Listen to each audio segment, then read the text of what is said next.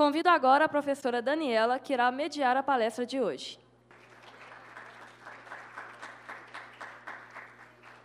Bom dia, gente.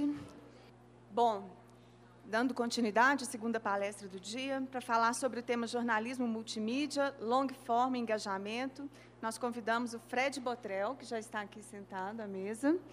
É, o Fred é subeditor, pode chamar assim, não pode? O Fred é subeditor no jornal Estado de Minas, onde trabalha com gestão para a criação de conteúdos digitais coordena o núcleo de criação multimídia, é responsável por produzir vídeos, editar reportagens especiais em longo formato e desenvolver novos produtos com foco digital. Ele estudou, na, estudou cinema digital na New York Film Academy, foi bolsista profissional do International Center for Journalists no programa Uma Trilha para o Desenvolvimento Digital, Inovação e Empreendedorismo na América Latina, quando trabalhou na redação do Huffington Post, em Washington. Dirigiu, roteirizou e editou os documentários em curta-metragem A Ala e Dandara, vencedores do Prêmio Canal Brasil de Incentivo ao Curta-Metragem. Já queria agradecer a presença do Fred, é, dizer que ele vai falar, depois ele abre para as perguntas. E quem for usar, quem for fazer um story ou, um, ou postar alguma coisa, nas, alguma coisa nas redes sociais, por favor, marque o perfil jornalismopuc e a hashtag JFest para a gente dar uma visibilidade para o nosso evento. Obrigada, Fred.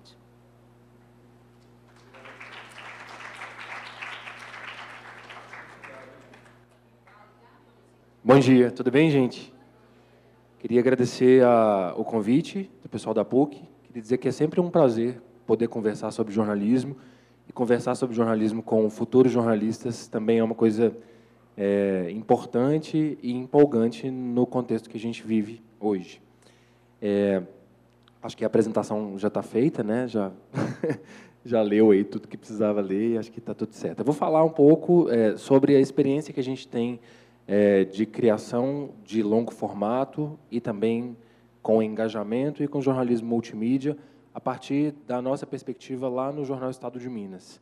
É, a gente vem conduzindo um trabalho mais focado nessa área de desenvolvimento de novas perspectivas para o digital nos últimos três anos e meio no jornal, com uma equipe que está dedicada a isso, eu faço parte dessa equipe. Existem outros profissionais que também conduzem esse trabalho, e ralam muito para poder chegar nos resultados que eu vou apresentar alguns deles aqui para vocês hoje. É, o que eu acho que é importante a gente dizer no começo da nossa conversa é que a gente vive hoje um mundo em que as pessoas estão perdidas num mar de conteúdo desinteressante e raso. E nós que somos profissionais de comunicação somos é, responsáveis por criar conteúdos que sejam a antítese disso. É, a gente não pode produzir conteúdo como as pessoas hoje produzem de uma maneira amadora. É para isso que a gente se forma, é para isso que a gente estuda, e essa é a nossa inquietação profissional. Então, a gente precisa ser capaz, num ambiente de jornalismo digital, de criar conteúdos que sejam bons o suficiente para parar os dedos das pessoas no meio das timelines que elas estão rolando loucamente aí mundo afora. Isso é, é, é, muito importante que a gente tenha em mente quando a gente estiver produzindo conteúdos em comunicação, conteúdos de jornalismo. E muitas vezes a gente escuta e a gente é levado a, a, a entender que essa, essa, coisa do jornalismo digital ela se dá sob uma perspectiva muito tecnologizante, que é como se o que ditasse a regra daquilo fosse a ferramenta que você tem em mãos para poder produzir. Isso é um, absurdamente inquietante, porque a ferramenta que existe hoje talvez não exista amanhã. E se a gente foca os nossos esforços na ferramenta ou na tecnologia, a gente se estrepa muito facilmente, além da gente viver sob uma ansiedade insuportável, né? Então, é, se eu tivesse, por exemplo, aprendido a fazer reportagens no Orkut quando eu estava na faculdade, o Orkut acabou três anos depois que eu me formei. E aí eu não ia saber mais o que fazer. É, a questão não é a técnica, ela não está na ferramenta que você vai fazer. Porque tecnologia sempre foi tudo, na verdade. Então, a gente tem uma tendência a achar que aquela tecnologia ali da direita, que os americanos inventaram em 2008, é mais importante do que aquela tecnologia da esquerda que os sumérios inventaram em 3500 a.C. Mas tecnologia é tudo, e na verdade é o que menos importa. É, porque eu acho que o que os sumérios fez, a, a, essa tecnologia que os sumérios inventaram é mais importante do que a que os americanos inventaram. É, eu gosto sempre de trazer uma fala de uma professora que eu tive na universidade, que é a Vera França, e ela diz assim, num livro que chama O Jornal e a Cidade: Entre as mídias jornalísticas e a sociedade, há uma dinâmica de reflexividade. Os meios de comunicação falam de, ou seja, eles refletem uma sociedade, assim como a sua contínua produção discursiva, e a circulação e a renovação de representações proporcionadas pela mídia repercutem e atuam na conformação da vida social. Ou seja, a, a comunicação precisa falar a língua que as pessoas estão falando. E essa língua, às vezes, vai mudar, porque as pessoas vão usar outras ferramentas para se comunicar. E é por isso que o profissional de comunicação precisa estar atento às tendências de comunicação. É, essa atenção à tendência é o que permite que a gente experimente as coisas antes das coisas virarem algo que todo mundo usa. É por isso que a gente tem que começar a fazer podcast antes do podcast virar a próxima coisa. Porque depois que ele tiver virado, não adianta a gente chegar lá depois de todo mundo achando que a gente vai ser o tio da Suquita conversando com a galera. Né? Isso é muito comum, na verdade, né? entre as empresas de, de jornalismo, porque chega lá no Instagram achando que o Instagram é Facebook, e não é. Isso exige da gente, isso exige, exige de nós uma postura que é muito mais ouvido aberto, é muito mais atenção, é muito mais escutar primeiro e falar depois, e isso é uma mudança de paradigma para a forma como o jornalismo vinha sendo feita. Não tem nada a ver com tecnologia, tem a ver com sociedade. E aí a gente entende que tecnologia é nada e que história é tudo. E as formas de contar boas histórias, muitas delas já foram descobertas há muito tempo. Eu estava conversando com uma colega. Oi. Estava conversando com uma colega de vocês antes de começar e, e ela perguntou exatamente isso, assim, se a, o jornalismo digital vai acabar com as práticas do jornalismo tradicional. E eu disse para ela que o que o João do Rio fazia era tão incrível e tão fundador que é importante a gente saber quem é o João do Rio, é importante a gente ler o João do Rio para que a gente seja capaz de fazer o que o João do Rio fazia agora com uma câmera 360. Ele usava uma máquina de escrever. A gente vai usar outras ferramentas que vão ser capazes de parar os dedos das pessoas hoje. Experimentar essas ferramentas é importante, saber que elas existem é importante, criar uma boa rede de referências, principalmente internacional, também é importante para vocês saberem o que está acontecendo, e isso não se aprende. Isso é uma mudança de olhar, isso é uma inquietação de olhar. E aí a gente chega para falar justamente dessa história de parar os dedos. Nessa oportunidade que eu tive de fazer esse intercâmbio profissional que, que ela citou, a gente fez um treinamento de engajamento com o, o, um dos profissionais que conduziu isso com os repórteres do Washington Post. O Washington Post passou por uma grande, um grande redesenho de, de, de, de fluxo de produção e também de modelo de negócios depois que o Jeff Bezos comprou a empresa e determinou que aquela empresa se tornaria, portanto, uma empresa digital primeiro. Então, no Washington Post, quando uma matéria fica pronta, ela vai para o ar. E aí, uma outra equipe que vai embalar isso para o papel no dia seguinte, uma equipe menor, reduzida, ela olha para aquele conteúdo vasto que foi publicado no digital, escolhe uma versão menor e publica no impresso do dia seguinte, destinada àqueles leitores que preferem hoje ler, ler aquele conteúdo, consumir aquele conteúdo naquela plataforma, que é uma plataforma cada vez mais restrita para todos os jornais do mundo é, o impresso ele ganha menos destaque na vida das pessoas a partir do momento que as pessoas está melhor? Oi, até a voz muda, vocês viram? Que doideira.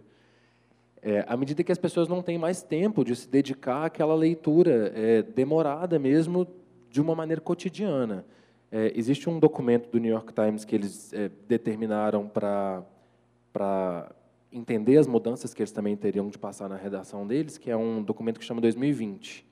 E ele, eh, eles lançaram isso em 2017, 2018, para construir esse caminho pavimentar essa transformação, que é uma transformação muito difícil de, de conduzir quando a gente trabalha numa empresa muito tradicional.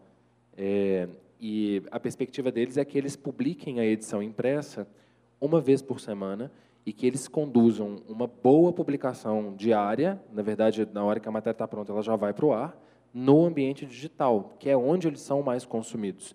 Essa é uma realidade para todos. Então, não é que o jornal impresso vai acabar, é que o jornal impresso vai se ressignificar conforme a demanda da própria sociedade, assim, do que as pessoas querem consumir. Adianta a gente publicar um jornal todo dia se as pessoas não vão ler esse jornal? Talvez não adiante. Por isso que o engajamento é importante. Então, voltando na história do Washington Post, eles conduziram lá um treinamento para os 750 jornalistas daquela redação para ensinar para eles o que era engajamento. E isso é muito curioso, quando a gente tem a oportunidade de visitar o Parque Gráfico do Estado de Minas, eu não sei se vocês já fizeram essa excursão, mas é um negócio muito legal. É, existe lá um, um, um, o arquivo do jornal. Quando a gente olha as matérias que eram feitas nos anos 60, nos anos 70, elas são puro engajamento.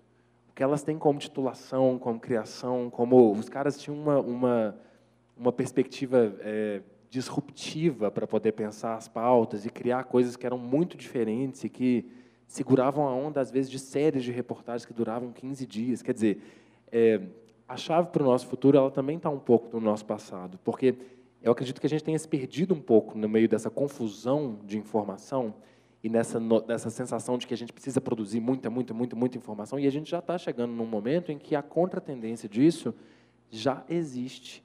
Calma, respira fazer um conteúdo que vai fazer com que as pessoas queiram vir para cá.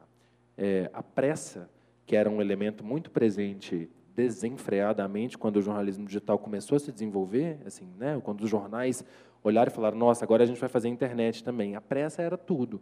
Hoje a pressa não é tudo. É, existem, existem situações em que a gente precisa garantir uma publicação primeiro e situações em que a gente precisa garantir uma boa publicação. Ainda mais no, no contexto de hoje, que o jornalismo tem sido tão atacado pelos seus erros, Errar é muito grave, mesmo que você erre na web, porque você precisa ter uma postura transparente de assumir que errou. E ninguém quer ficar fazendo isso toda hora. Né?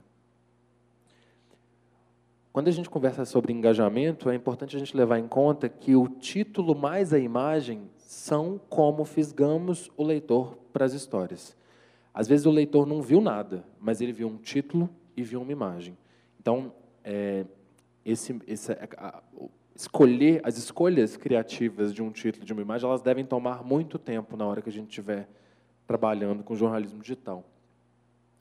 Porque o que é fundamental é que a gente mostre, através desse título e através dessa imagem, qual é o valor daquele produto. É, quando a gente vem falar de paywall, que também é uma tendência, e micropagamento, que também é uma tendência na forma como esse financiamento vai se multiplicar para os jornais, é, o cara precisa querer aquilo. Ele precisa entender que aquilo ali vale a pena para ele. Então, o título precisa trazer o valor que a matéria vai entregar. É quase como se fosse uma embalagem, para uma embalagem atraente, uma vitrine. Aqui são alguns exemplos do treinamento de engajamento que a gente fez no Jornal Estado de Minas, que a gente faz recorrentemente, é, em que a gente mostra alguns desses valores que as nossas matérias já têm mas que por vezes eles estão mal embalados. Aquele exemplo ali, por exemplo, é um exemplo de uma matéria que a gente publicou no Carnaval, que é uma matéria que tem um título relatorial. Está escrito assim: Bloco Manjericão leva batuque às ruas do Taquaril na quarta-feira de cinzas. E aí, para dar uma provocada, a gente pega o título que o BuzzFeed deu para o mesmo bloco do Manjericão, que é Os foliões que fizeram serenata para um dog são provavelmente as melhores pessoas do Carnaval. É óbvio que o Estado de Minas não vai ser engraçadonho igual o BuzzFeed é, porque são veículos de natureza diferente. Mas essa titulação da esquerda, ela te entrega exatamente o que teve de diferente naquele dia do Bloco do Manjericão. A nossa titulação, a do Estado de Minas, ela entregou o que poderia ser qualquer bloco do Manjericão em qualquer ano de carnaval. Ou seja, para que, que eu vou ler um troço que eu já li ano passado? É, o título precisa ser relato e não relatório. Um bom título promete uma análise, e ali a gente usou como exemplo o título enviesado da forma como o impresso titula. Porque o impresso do Estado de Minas já escolheu comprar o jornal. Então, na hora que você está ali na página 8 de política, a opção por ler o Estado de Minas já foi feita. Esse título não pode ir para a internet, porque na internet você está concorrendo, eu brinco no jornal que a gente concorre com o Xvideos, e é verdade. Porque a pessoa vai gastar o tempo dela com o que ela achar que é melhor. Então, meu amigo, a, a, a briga é dura, é pesado. E aí o, o, título que no impresso era Busca por um nome de centro, No digital virou a obsessiva busca dos partidos brasileiros por um político de centro. Quando a gente apresentou isso aqui para os colegas da política, eles sugeriram um melhor ainda, que era a obsessiva busca dos partidos por, dos partidos por um político entre Lula e Bolsonaro. E aí sai essa foto aí desse, dessa galera que não dá clique e entra a foto de quem dá clique. Né? Foi uma sugestão de quem lida com essa coisa o dia todo. É, o bom título promete explicação.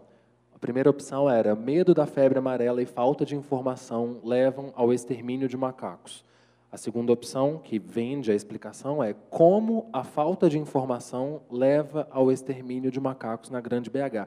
É isso que essa matéria faz. Essa matéria te explica, ela detalha. O repórter conversou com os especialistas, ele gastou o tempo dele fazendo um negócio que você não vai encontrar em qualquer lugar. Não é só uma notícia, é mais do que isso. Um bom título pode gerar curiosidade, uma besteira, uma notinha de fim de semana, assim, uma coisa de três parágrafos. Bandidos explodem caixa eletrônica em curral de dentro. Você vai, apura um pouco melhor, busca entender o que é curral de dentro, e aí você titula com Esta cidade tem 7,6 mil habitantes e uma explosão de caixa eletrônico por ano.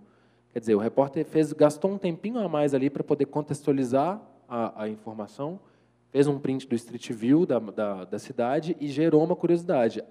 Quer dizer, ninguém estava lendo essa matéria da forma como ela estava titulada antes, e todo mundo começou a ler depois que, ela, depois que esse título mudou. O combo infalível, curiosidade mais explicação.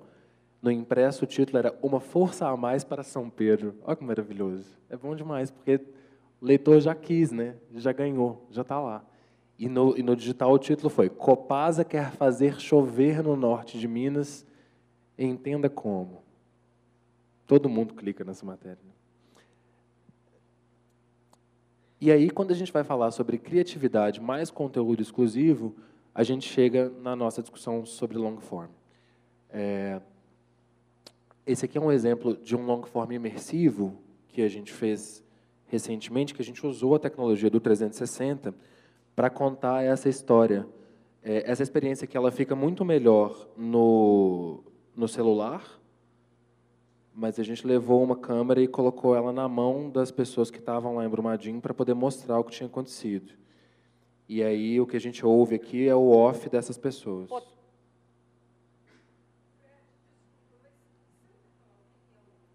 Tência, você não pode fazer nada. É, é porque imaginei que talvez você já soubesse.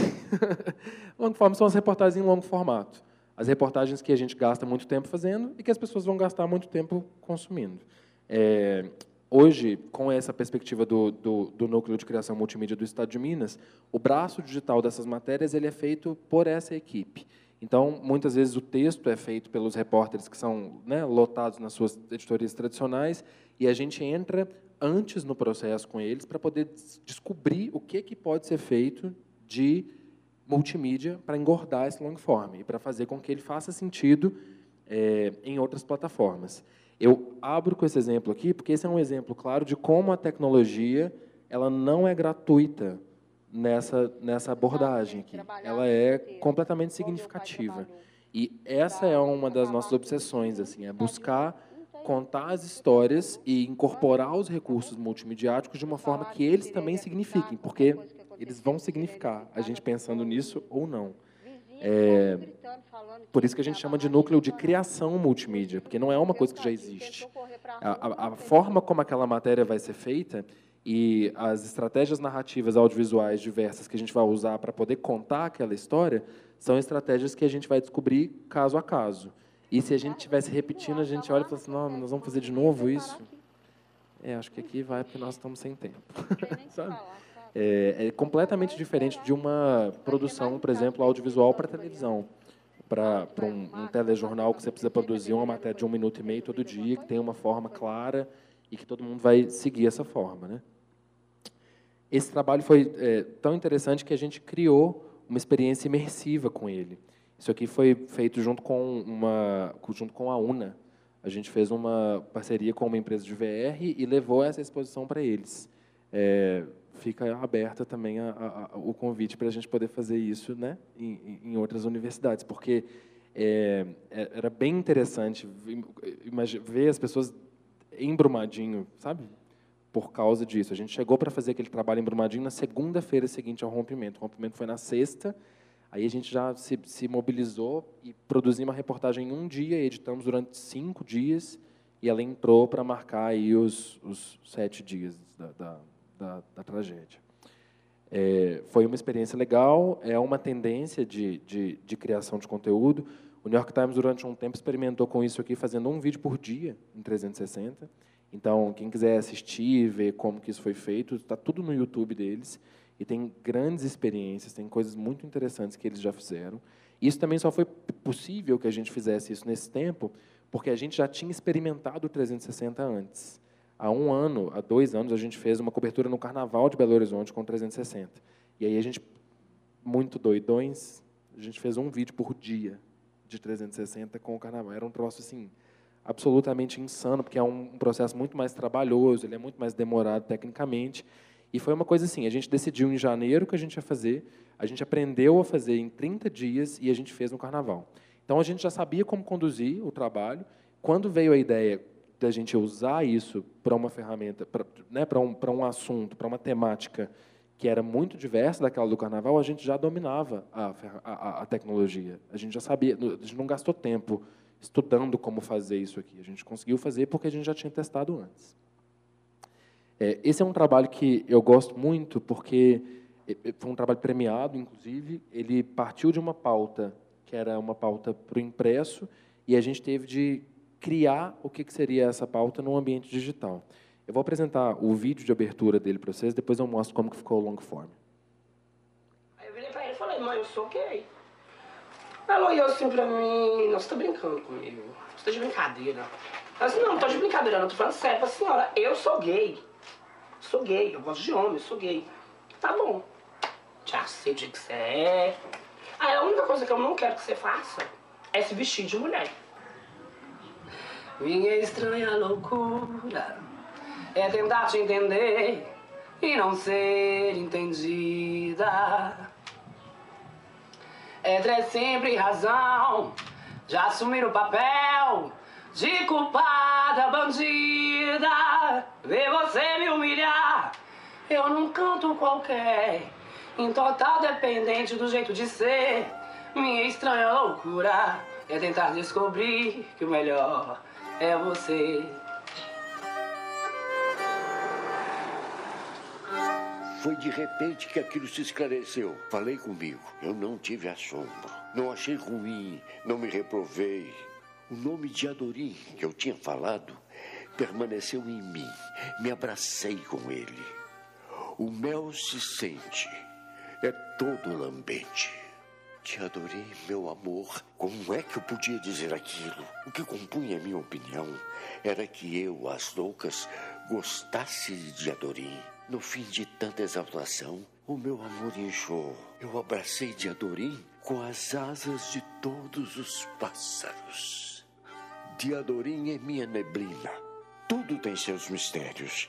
Eu não sabia, mas com minha mente eu abraçava com meu corpo aquele de Adorim que não era de verdade. Não era? De Adorim deixou de ser nome e virou sentimento meu.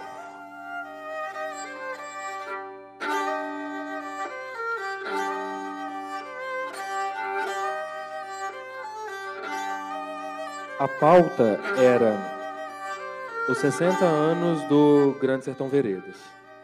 E a perspectiva que eu, a abordagem que o nosso diretor de redação, Carlos Marcelo, deu para a pauta foi: vamos discutir diversidade no Grande Sertão. O Grande Sertão é uma história de amor que durante 95% daquelas páginas você acha que é uma história de amor entre dois caras. Depois você descobre que não é. Desculpa o spoiler, se alguém não leu. Mas é, ela, o, o que o Guimarães Rosa se dedica ali, na maior parte do tempo, é debater esse tema. E aí ele falou, e como é que é isso no sertão? Então a gente pegou o carro do jornal e foi para cidades onde o livro se passa. Conversar com as pessoas sobre esse assunto que a gente imaginava que seria muito mais delicado do que a gente descobriu quando a gente chegou lá de fato. A gente teve uma semana de trabalho de campo para poder conduzir o trabalho. É um trabalho feito pelo Gustavo Werneck, que fez a reportagem de texto, o Alexandre Guzante fez as fotos e eu fiz o vídeo. E isso virou um caderno impresso, especial, no domingo, e virou esse long form aqui, que tem esse vídeo de abertura que vocês viram, que, cuja função é apresentar o, o, o, o especial. Acho que ele está até com um problema ali, não está aparecendo o vídeo de abertura. É, é um vídeo que conta o que, que vai ser o especial, ao mesmo tempo que ele alinhava os conceitos criativos do especial. E para produzir aquilo, assim, vocês viram que todos eles estavam com um espelhinho, né? A gente estava discutindo identidade. Essa ideia, ela não surge de repente. Ela surge porque a gente para e pensa. Uma vez que a gente sabe o que vai ser a pauta, a gente tem uma reunião criativa para poder falar o que, que nós vamos fazer, como é, que, como é que vai ser isso. Então a gente comprou esse espelhinho aqui no Mercado Central e levou ele. Na hora que a gente chegou na casa da Carol, que foi a primeira pessoa que a gente entrevistou, ela tinha um espelhinho igual. E a gente falou: poxa, é isso aí. A gente, a gente sacou o que, que era. E depois a gente foi vasculhar para entender de onde veio a ideia do espelhinho. E eu lembrei que há, sei lá, há 12 anos, eu era estudante de jornalismo, eu fui no Museu da Língua Portuguesa de São Paulo assistir a exposição de abertura deles, que era sobre o Guimarães Rosa. E uma das salas que mais me impressionou era uma sala que tinha uns latões assim com água dentro e esse espelhinho dentro com refletindo as poesias, esse espelhinho laranja, que era uma informação que eu guardei no meu HD em algum lugar, nem lembrava qual que era, mas que na hora que eu precisei, na hora que um, um, um recurso criativo precisou ser acionado para poder inventar uma moda no, na forma como a gente ia fazer aqui, isso surge de alguma maneira. Então, acho que isso também é importante, que a gente entenda que as nossas referências para criar em jornalismo, elas vão estar tá em muitos outros lugares além do jornalismo. Parece estar tá com um problema aqui que todos os vídeos estão fora, hein? Resolver isso aqui hoje. Porque aí tem um doczinho para cada personagem, e também os personagens que não são os personagens principais, a opção que a gente fez foi fazer com que eles entrem em áudio aqui. No, no início eu fiquei muito revoltado, não, não, não, eu não queria aceitar, mas aí com o passar do tempo, eu fui conversando com alguém mais, mais inteligente que eu, mais, mais sábio, e aí as pessoas, foi na minha cabeça que não era aquilo que eu pensava, que eu tinha que aceitar, e hoje eu aceito. No... E isso também é significativo quando a gente está falando de Guimarães Rosa, né? porque a musicalidade, a forma de falar é, é muito específico nos lugares que, que essa história se passa.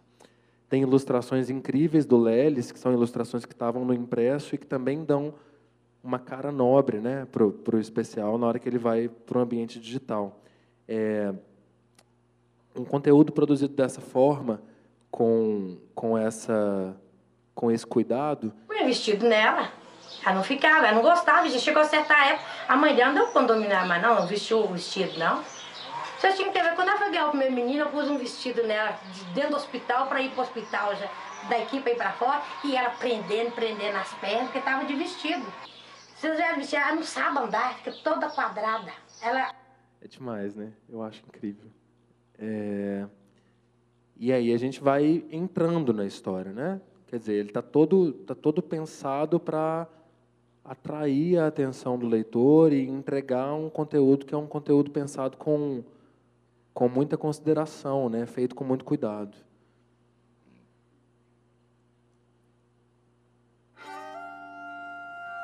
Pobre, negro e homossexual não tem muito vez, não, sabe? Eu me pergunto, eu gostaria de fazer essa pergunta para essa pessoa de que eu não encontrasse com ela. Qual foi o motivo que ele teve para poder chegar a esse ponto? Eu não gosto muito de melosidade, ele me agarrava e me beijava a força.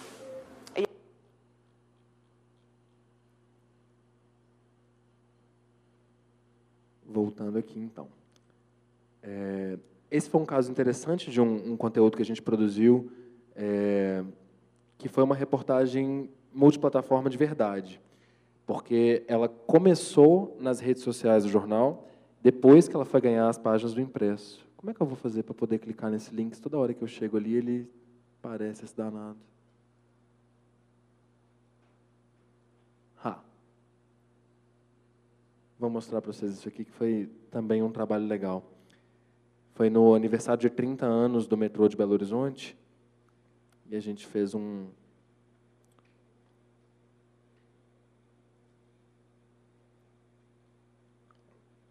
uma reportagem que demorou três meses para fazer.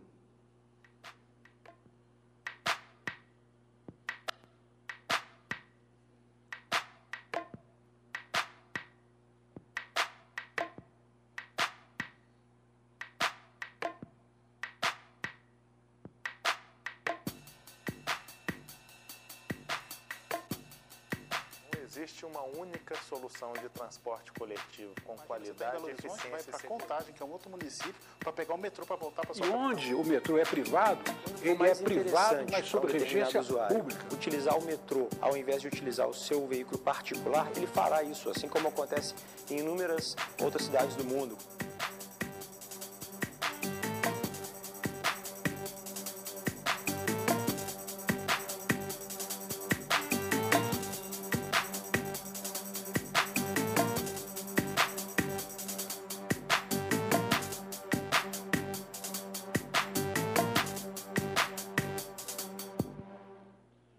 Aí na capa do Estado de Minas de domingo tinha essa teteia aí, que seria o sonho de todo mundo. a gente fez esse trabalho é, junto com os especialistas, né, assim, ouvindo muito do, do a gente teve um trabalho muito grande de tabulação das vontades das pessoas. A gente leu todos os comentários, as pessoas podiam participar pelo Instagram, pelo WhatsApp, pelo Facebook sugeriu coisas e aí a gente discutia a viabilidade dessas coisas, desses modais, junto com os especialistas e chegou nesse desenho. É... De novo, né, o negócio não está na, na tecnologia. A matéria é uma matéria interessante. A, a forma como ela cria uma coisa que ainda não foi criada é uma coisa interessante. É uma coisa que vai fazer com que as pessoas se interessem por esse assunto e, e, e por essa abordagem.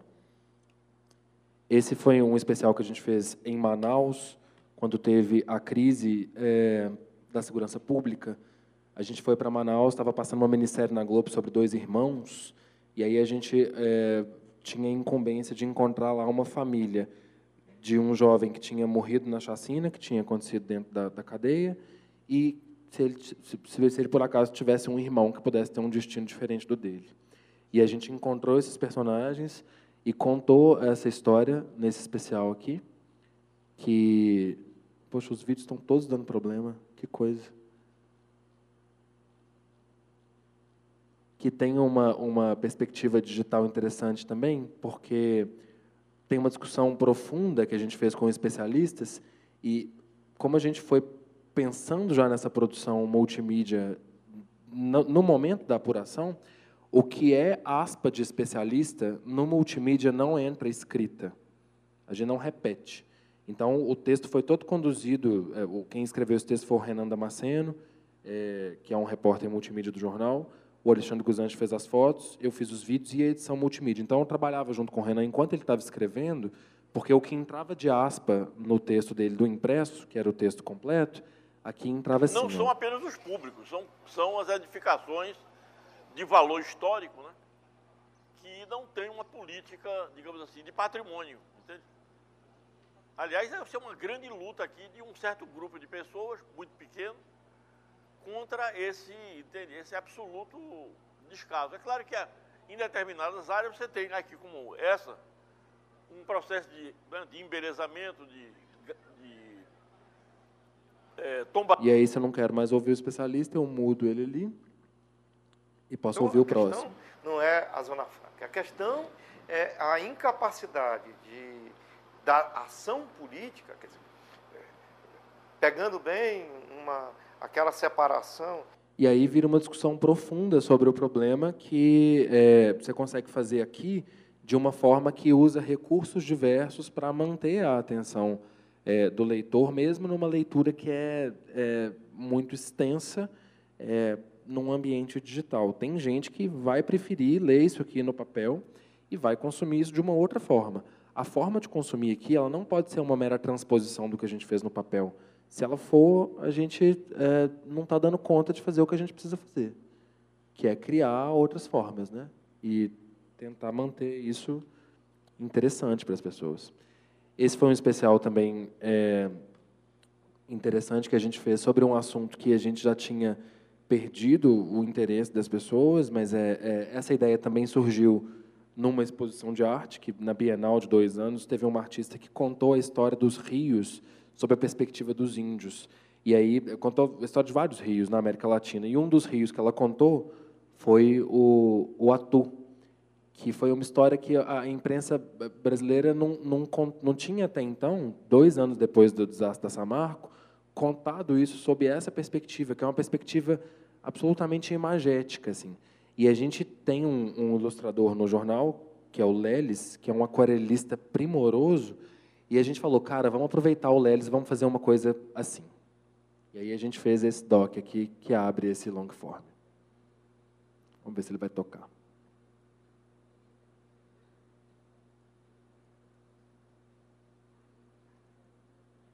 É, acho que não. Está carregando? Esse aqui embaixo, é? Será que ele está carregando tudo antes de carregar isso?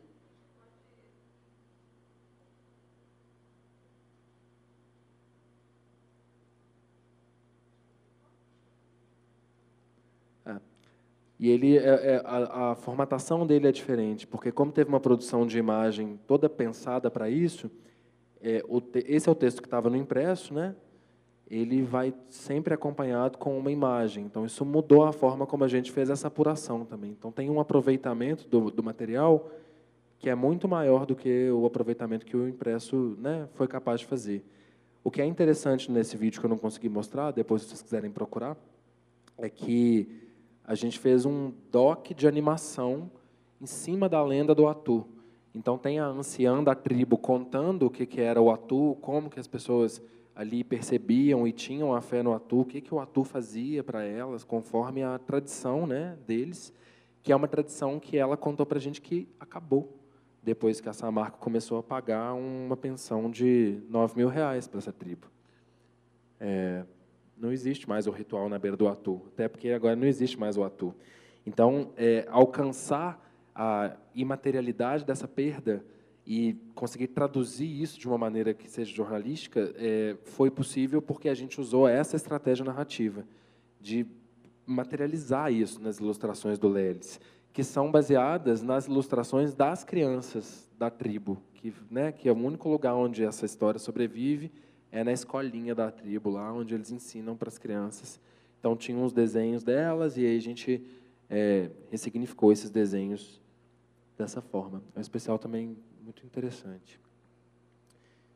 E aqui a gente chega na, numa das nossas produções mais é, é, é, impactantes, que é esse especial aqui, o Vozes de Brumadinho, que repete a fórmula que a gente criou no Vozes de Mariana. Esse foi um trabalho criado para para ser baseado no trabalho de uma escritora bielorrussa chamada Svetlana Alexeyevich, ela foi Nobel de Literatura, e o nosso especial de um mês sobre Mariana foi norteado pela forma como ela faz o trabalho dela, que é ela coloca as histórias das pessoas em primeira pessoa. Então ela vai lá, apura, faz uma apuração profunda, escreve um textão que é como se fosse a voz, do, o eu lírico é a pessoa. E isso não é muito comum no jornalismo, mas esse nosso especial ele é todo assim. E de novo, na verdade, essa foi a primeira vez que esse desafio foi proposto para o núcleo de criação multimídia, e a partir dele a gente desenvolveu esse método de nunca ir para campo sem pensar antes o que, a gente vai fazer, sem é, chacoalhar as nossas ideias e as nossas redes de referências para entender como que a gente pode se preparar para trazer um conteúdo que seja diferente. E aí, por causa dessa história da centralidade do lugar de fala, a gente desenvolveu essa técnica aqui para poder fazer isso desta forma. É, a gente estava, quando a gente foi fazer esse primeiro especial, nessa altura, com 15 dias da cobertura de Mariana, em que a gente tinha produzido já pelo menos um vídeo por dia com aquele material que os repórteres de texto traziam de vídeo. Então, o cara chegava lá, levantava o celular dele, gravava a entrevista, aquela coisa que não tinha um acabamento é, estético, não tinha um, um, um, apuro. Então, a gente partiu para fazer o especial do contrário disso. A gente falou, não, aqui a gente vai ter um rigor, e aí a gente desenhou um acetato com esse banquinho no meio para garantir que a gente sempre fosse conseguir fazer o enquadramento do plano master desta forma. Porque o efeito que a gente queria era o efeito de colocar essas pessoas no meio desse cenário. Então, tem um espaço grande para o cenário e tem um espaço para as pessoas. Quer dizer, tudo isso é significado. Tudo isso é preparado para a gente chegar lá e conseguir fazer. Uma, uma, uma das locações de Mariana, a gente teve que fazer quase uma produção de cinema. A gente teve que isolar a rua para poder fazer a entrevista e gravar o negócio. Então, a gente tem um long form, que para cada entrevistado vai ter um vídeo de cinco minutos, e tem esse vídeo, que é o vídeo de abertura, que eu vou mostrar o de Brumadinho, que é a mesma técnica e que está mais atual, que eu acho que o resultado dele ficou melhor. uma mensagem, né? Última mensagem dela. é, falando que queria conversar comigo pessoalmente. Né? E agora, como é que eu vou conversar com minha irmã pessoalmente? Né?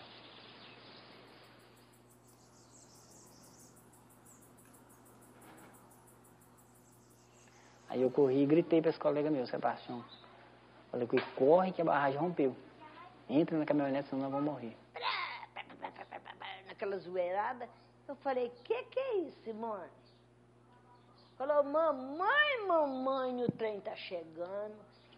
Que eu ouvi a lama vindo com daqui, assim, na árvore ali, mais ou menos assim, ó. De uns 6, 7 metros de altura de lama.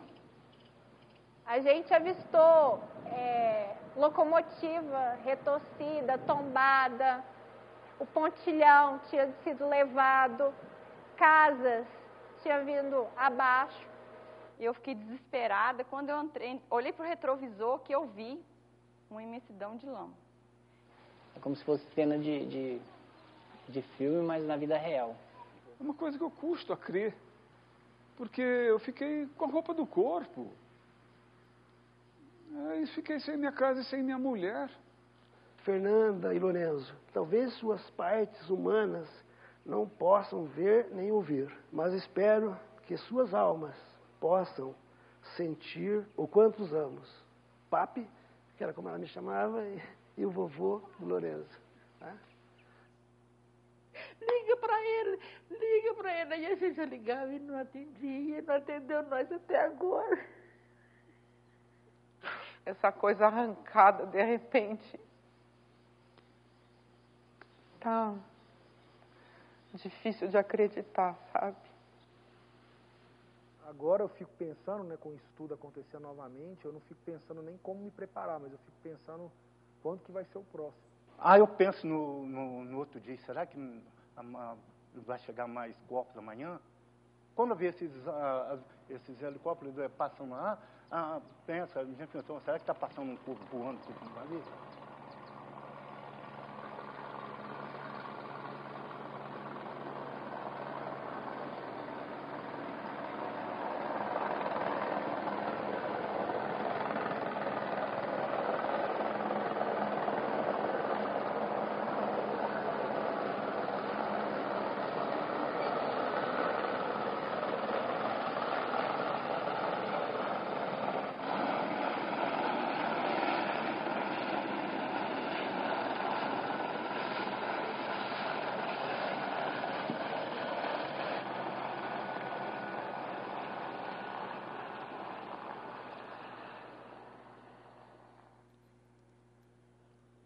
É, esse trabalho é um trabalho que a gente fica muito imerso nele, né? Quando a gente vai produzir uma coisa dessa. E é, é, é, é uma reafirmação de vocação quando a gente lê os comentários que as pessoas deixam nos vídeos e nos links dos textos, e o que as pessoas sentem são as mesmas coisas que a gente sentiu quando a gente estava apurando. Quando a gente vê que, que a gente tem esse, esse, essa possibilidade de intermediar esse tipo de coisa, aí é, é, é, muito interessante a gente, a gente entender que essa escolha de ser jornalista é uma escolha massa, sabe? É, e a forma como a gente conduz isso, tanto ética quanto esteticamente, ela é uma, uma coisa que eu acho que nesse trabalho deu muito certo, porque a gente tem uma afinidade de equipe para isso. É, a gente é, troca olhares e entende o que, que a gente tem que fazer. E é interessante porque a gente entrevistou duas vezes o Fará, né? Que é esse bombeiro que está aqui e ele também está aqui. Ele também participou do, dos resgates em, em Mariana e, e, é um personagem que, que se repete nesses dois especiais. É, seguindo adiante na nossa conversa sobre long form, o que eu acho que é importante é que a gente não perca de vista quais são as referências que a gente precisa ter para que a gente seja capaz de propor novas coisas dentro desses formatos longos. E aí eu queria trazer só algumas para vocês. Assim, eu acho que uma que é muito importante é o Highline do HuffPost, que eles se definem como uma revista digital que só publica histórias de capa. E é muito interessante a forma como eles criam a régua de relacionamento com o público, porque é possível, por exemplo, que você assine uma newsletter do Highline. E aí, toda vez que eles publicam uma história nova, eles te avisam chega no seu e-mail e o texto quem escreveu foi o repórter que fez a matéria. E ele te conta ali naquela carta que ele te manda por e-mail coisas que ele não vai contar em nenhum outro lugar, sobre os bastidores dessa apuração, sobre como que foram as escolhas criativas desse especial. Então é uma referência legal para para abrir a cabeça e descobrir o que tem sido feito de ponto de tendência nisso. É, também é interessante ter atenção aos prêmios é, do Online Journalism Awards, que tem várias categorias referenciadas em jornalismo digital. Tem storytelling imersivo, storytelling de áudio, tem grandes reportagens, tem grandes coberturas. E dali saem ideias que são muito interessantes, como, por exemplo, esse que foi vencedor no ano passado do storytelling imersivo, que é uma matéria do é, Telegraph, se não me engano, sobre o Uber. E a matéria é um game. Você vira um motorista de Uber. É o Financial Times, desculpa. E aí você precisa aprender como ser um motorista de Uber sendo um joguinho. Aí você escolhe se você quer o mais difícil, o mais fácil. E aí você vai atravessando os desafios. Pega o primeiro cliente e tal, e aí você vai entrando na, na história e consumindo esse conteúdo, que é um conteúdo de conhecimento e é um conteúdo jornalístico de economia do Financial Times, de uma forma que você não esperava que você fosse é, encontrar isso, né? Esse aqui é um trabalho do USA Today sobre o, o muro dos Estados Unidos, o muro lá no México, que tem um título que é maravilhoso, né? Tem tudo a ver com, com engajamento, que é a gente foi lá e olhou para cada pedaço da fronteira com o México e agora você pode também bem aqui. Aí você vai embora com eles na viagem que eles fizeram, disposta de uma forma é, muito interessante, né? Tem um mapa e você consegue entrar em cada pedaço do mapa, ver o vídeo que tem, tal. Então tem uma apuração que é outra, tem um olhar para a criação da matéria que é outro e, e a gente só consegue escrever, né, gente, se a gente lê. Eu lembro, eu me formei também em teatro no Palácio das Artes. Eu estudei teatro enquanto eu estudava jornalismo. E eu lembro que eu tinha colegas do teatro que não iam ao teatro. E aí, é, na hora que essa pessoa tinha que criar um exercício cênico, fazer uma cena, ela, ela, não, ela fazia sempre a mesma cena que ela estava fazendo desde que ela entrou no curso. Então, a gente só escreve se a gente lê. A gente só vai ser capaz de propor outras coisas se a gente souber quais são as coisas que estão sendo feitas. E isso tem que ser um exercício diário, né? Para experimentar, eu trouxe duas ferramentas que são ferramentas que existem possibilidades gratuitas delas. Uma é o Shorthand, que é usado por grandes veículos no mundo, assim, a BBC usa, a outros veículos de comunicação também usam, acho que o Telegraph usa, o Independent usa, que é uma ferramenta para criar facilmente long forms. É, tu, você não precisa conhecer nada de programação, é tudo arrasta e solta, e aí você vai brincando de montar um negócio ali que é muito parecido com esses grandes especiais. Essa ferramenta que a gente usou para fazer esses, esses especiais que eu mostrei para vocês, ela não existe mais, ela chama Atavist. E ela foi comprada pela empresa que é a empresa do WordPress, e eles prometem em breve entregar no WordPress as possibilidades que o Atavist entrega. Para a gente, ele ainda entrega porque a nossa conta é velha. Então, a gente ainda consegue criar é, especiais dentro do Atavist e eles são incorporados dentro do servidor do Estado de Minas e fica tudo certo. Mas hoje é possível experimentar com o Shorthand e também o Playbus. Aquele especial do Atu que eu mostrei para vocês, ele foi criado no Playbus. Então, se vocês tiverem curiosidade de entender como que isso pode funcionar, muitas vezes é, vem da própria disponibilidade tecnológica a abertura de cabeça para a pauta. Então, teve um especial que eu fiz semana passada que saiu no Pensar e a gente montou ele num long form. É, o Pensar ele é texto e foto. O long form ele tem mapa, ele tem vídeo vertical, ele tem áudio, ele tem outros vídeos que não foram os vídeos que foram produzidos. Então, você cresce as possibilidades de engajamento dentro do conteúdo e cria um braço digital para a matéria que não é só uma transposição, não é só uma testaiada. Tudo aqui é texto, né? O que está escrito em verbo e o que vem com essas outras referências para tornar a experiência mais completa e mais interessante. É, basicamente, eu acho que era isso que eu tinha preparado. E aí, se vocês tiverem algumas dúvidas sobre isso, a gente pode conversar agora. Valeu, obrigado.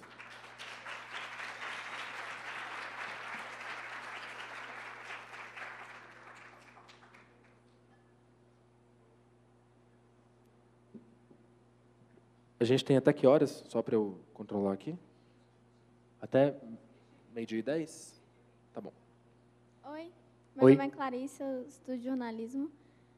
É, eu queria perguntar quais são os, os aparelhos que você usa para gravar essas, essas reportagens, porque você falou que os repórteres usam telefone. Queria saber o que, que você usa. É, a gente não, não tem um investimento bruto da redação nos equipamentos ideais. Então, e, na verdade, esse é um, foi um movimento geral de quase todas as redações no Brasil, a partir do, do surgimento da TV Folha, que foi um marco importante, porque eles trouxeram lá o João Weiner, que era um documentarista, e o João Weiner teve que desenvolver uma forma de trazer a editoria de fotografia para também produzir vídeos. Então, basicamente, os, os, os, jornais fazem isso. Eles trabalham com câmeras de fotografia, que são aquelas DSLR, e eles captam o áudio com um equipamento profissional de captação e monitoramento de áudio, aquele gravadorzinho Zoom. Então, é tudo feito com o mínimo de recurso viável para poder garantir uma boa qualidade de imagem. Assim, porque com, quando você tem uma câmera DSLR, você consegue trocar a lente, fazer aquela brincadeira com o foco, fazer um fundo difuso, dar um aspecto mais profissional para aquilo que você está produzindo, uma coisa que os celulares hoje eles conseguem fazer isso com foto, mas eles ainda não conseguem fazer com vídeo, o que é uma coisa que talvez nos próximos dois anos talvez eles também já consigam, mas eles não te dão ainda uma possibilidade de você controlar o áudio que você está captando. Então é isso, são dois equipamentos profissionais, um de áudio e um de vídeo, assim como é, faziam nos primórdios da televisão, né? Que o vídeo também, que o áudio também era captado separado do, do vídeo ali. Aquele livro do, da história do Jornal Nacional conta isso. É muito interessante entender como hoje a gente faz um troço que os caras faziam nos anos 60 do, do mesmo jeito. Então os equipamentos são esses. É, meu nome é Débora, eu estou no sétimo período de jornalismo e eu achei muito interessante vocês já estarem fazendo o uso da tecnologia de é, VR para criarem uma narrativa. Ontem a gente teve uma oficina com a Carla Braga, do Cultura Doria, e ela comentou justamente sobre isso, que a gente está é, desenvolvendo muito essa tecnologia de, virtu é, de realidade virtual, mas não se criam narrativas. Você tem ali o acesso a, a uma coisa 3D, né, a um 360, mas você só anda ali, você não tem uma narrativa.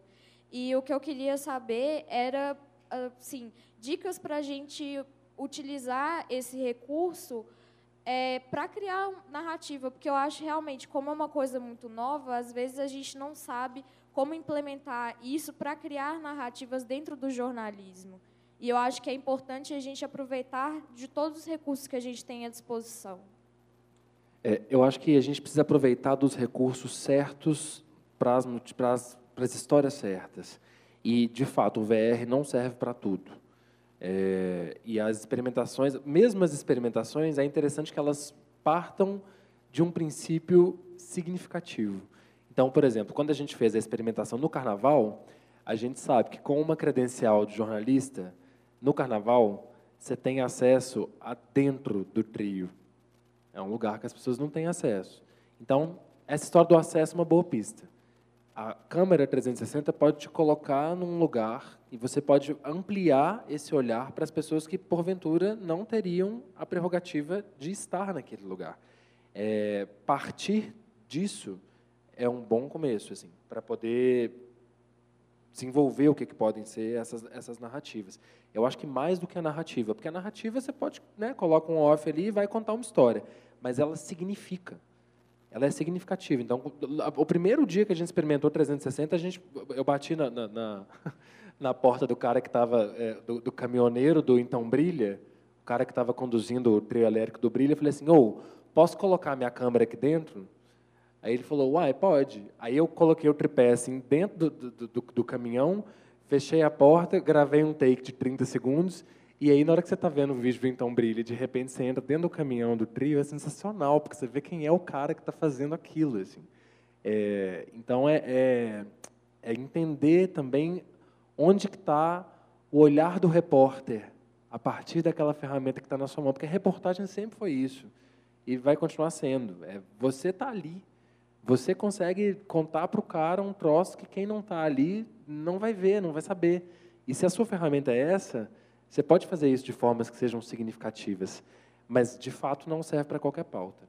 Brumadinho a gente entendeu que valia, porque quando você consegue, quando a mulher chega com a câmera ali na beirada da, da varanda dela, e aí você olha para baixo, você vê que a lama chegou na beirada da varanda, que a, a mãe dela até disse que foi um, os anjos que, que, que seguraram a lama na, naquele ponto, assim.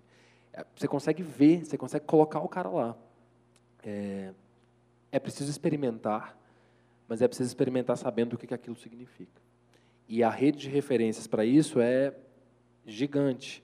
A gente está começando agora a trabalhar com VR, mas tem uma documentarista que faz isso nos Estados Unidos que ela faz inclusive ficção com VR. Ela tem um trabalho muito louco assim.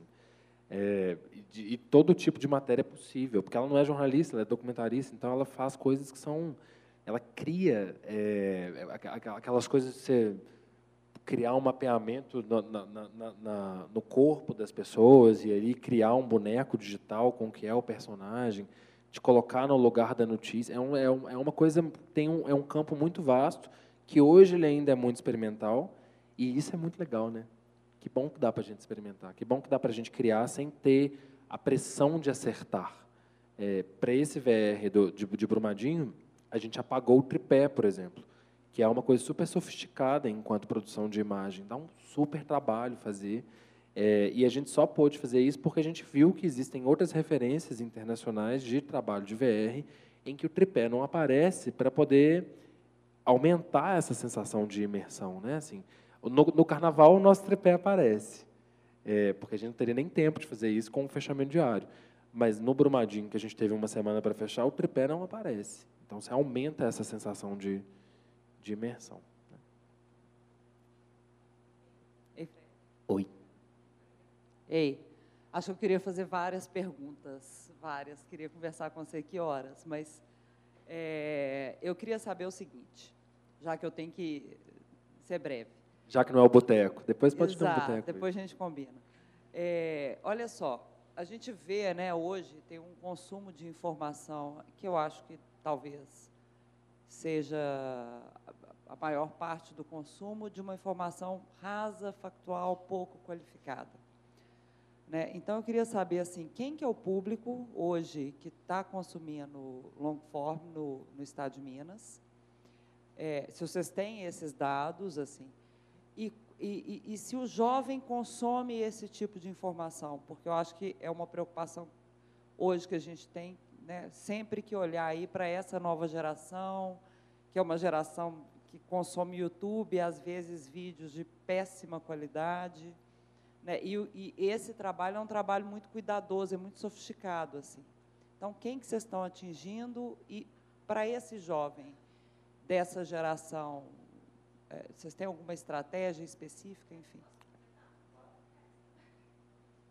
Só completando o que a Vivi está tá falando, além de pensar na, na, na audiência é, para esse tipo de conteúdo, eu queria saber do ponto de vista da empresa.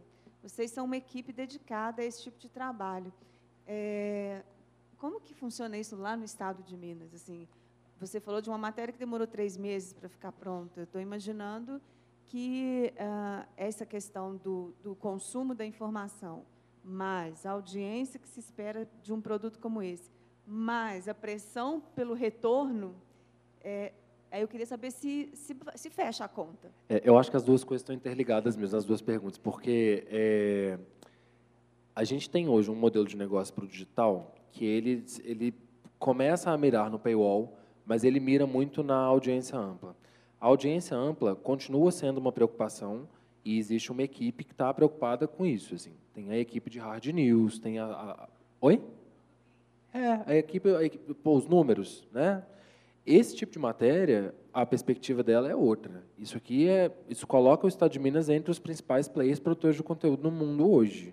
Isso é, é, é é, do ponto de vista do paywall, faz muito mais sentido do que do ponto de vista da audiência ampla. Mas é, a gente é um núcleo de experimentação. Então, a gente não tem a cobrança pelo resultado.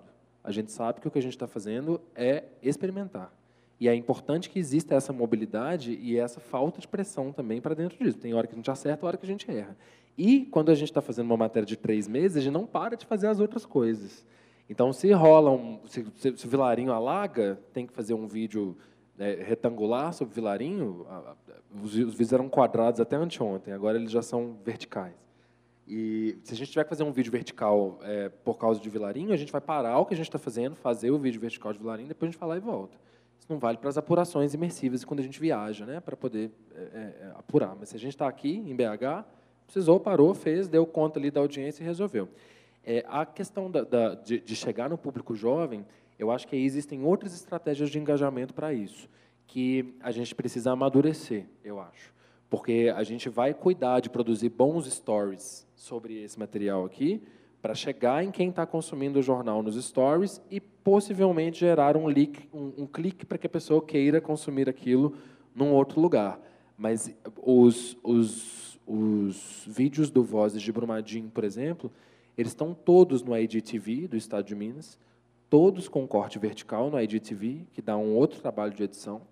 E por lá eles tiveram uma performance é, quase equivalente à performance que eles tiveram no YouTube a soma de todos os vídeos. Então, os vídeos são muito vistos no IGTV. É, existe uma fórmula para criar vídeos rápidos para o IGTV é, e também para o Facebook. A gente desenvolveu essa fórmula, uma metodologia mesmo de criar esses roteiros com agilidade, se o vídeo precisa ficar pronto antes. Então, aí entram três pessoas para editar o mesmo vídeo e o negócio entra num fluxo de produção que permite que ele fique pronto. É, ontem a gente estreou um vídeo desse sobre os protestos contra o corte de verbas na educação, e isso gera uma audiência e um engajamento ali nessa plataforma que não gera nas outras, e essa é uma plataforma que tende a chegar num público mais jovem do que as outras plataformas. Mas a forma como eu vejo é que a gente faz uma distribuição multiplataforma do conteúdo para que em cada conteúdo a gente chegue a um determinado tipo de público.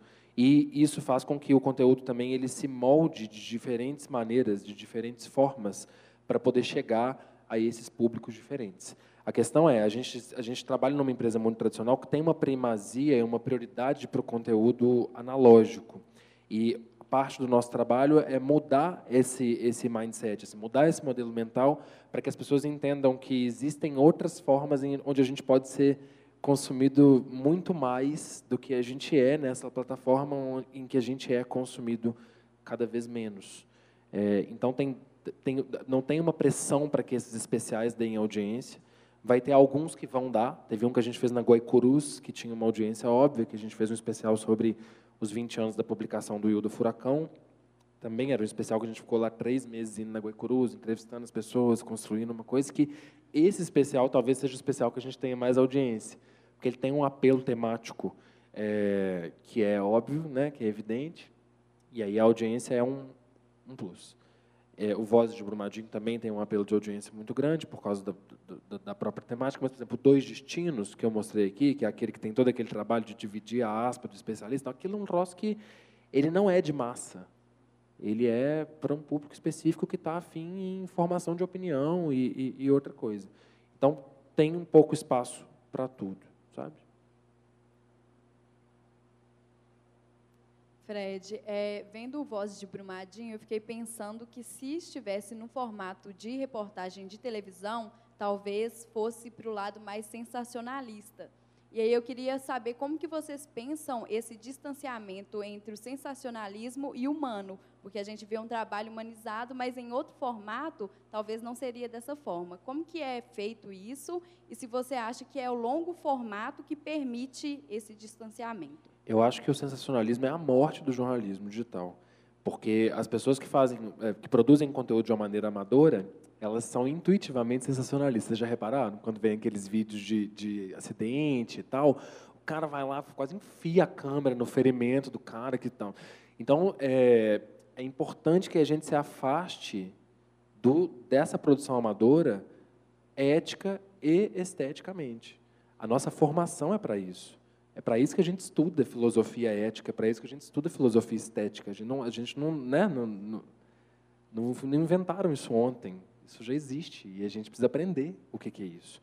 Então, acho que no meio dessa profusão de, de má informação é, que existe, a gente precisa ser a antítese, a gente precisa ser a contratendência e a gente precisa se preparar para isso, porque as pessoas já estão de saco cheio, elas já, elas já se cansaram. Então, se a gente determina que o nosso plano master é um plano aberto, que vai mostrar o cenário, e o outro plano é um plano que vai pegar detalhe do pé da pessoa, da mão da pessoa, do, do, né, do, do, que seja, a gente não vai dar um zoom na lágrima da mãe, que é o que faria, talvez, é, um, né, um, um, outro colega que estivesse tendo que produzir um outro produto.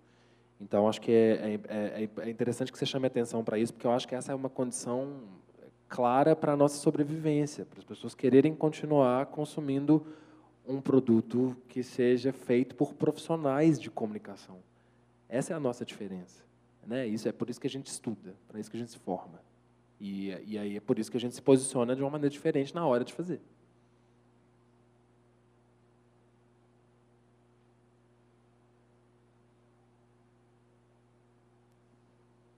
Bom dia, tudo bem? Tudo. É, você deu aqui vários exemplos de produtos que fogem desses moldes tradicionais do jornalismo que a gente conhece, né? que eu acho que também tem muito a ver com a plataforma.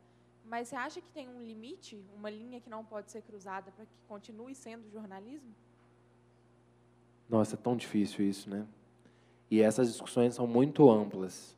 É, no VR, por exemplo, existe um debate ético fortíssimo. É, na verdade, o audiovisual traz isso, né? Tem uma coisa que é, ah, você tem um, um vídeo que mostra uma, uma câmera de segurança de um assalto. Aí não tem áudio.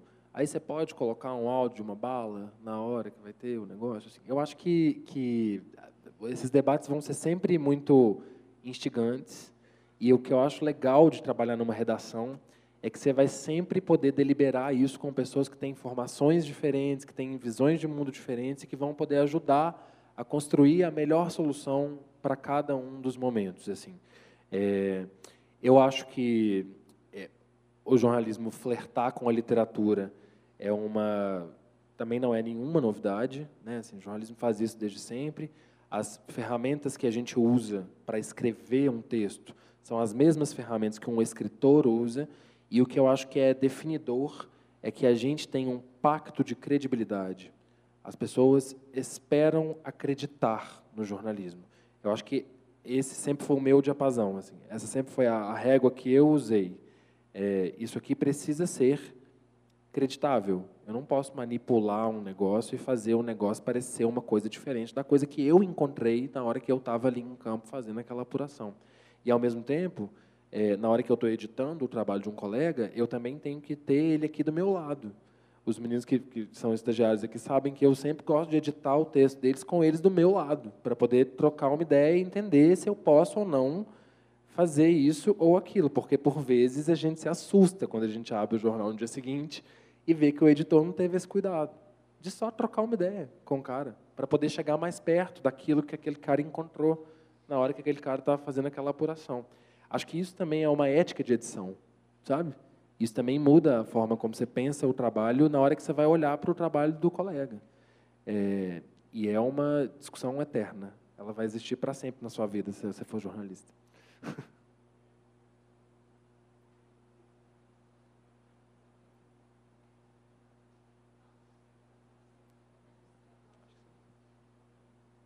Não, acho que não. Se não tem mais pergunta. Podemos.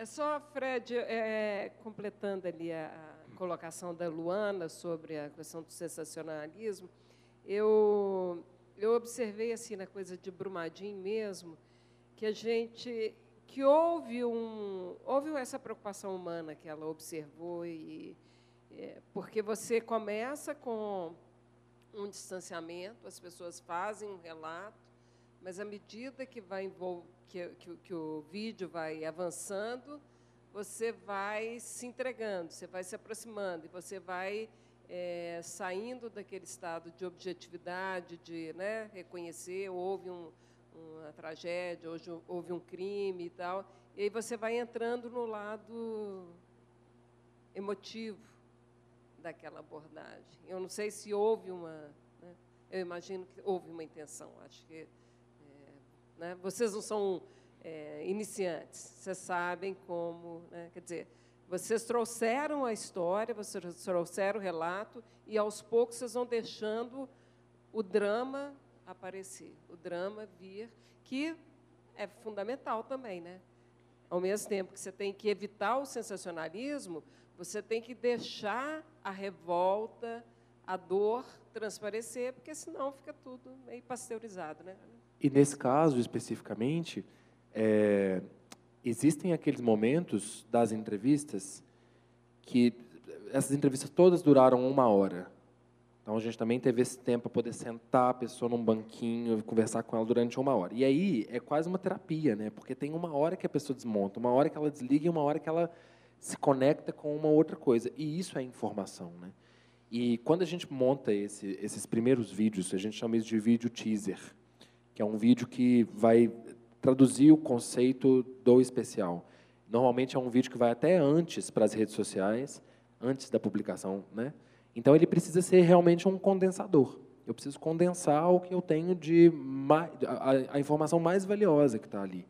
E foi muito interessante quando a gente fez aquela entrevista, por exemplo, do helicóptero, que fecha o vídeo, que a gente entendeu como era precioso nessa, operação, nessa apuração o lugar do silêncio o lugar de não interromper o entrevistado, e se o entrevistado precisar parar de falar, é o silêncio dele.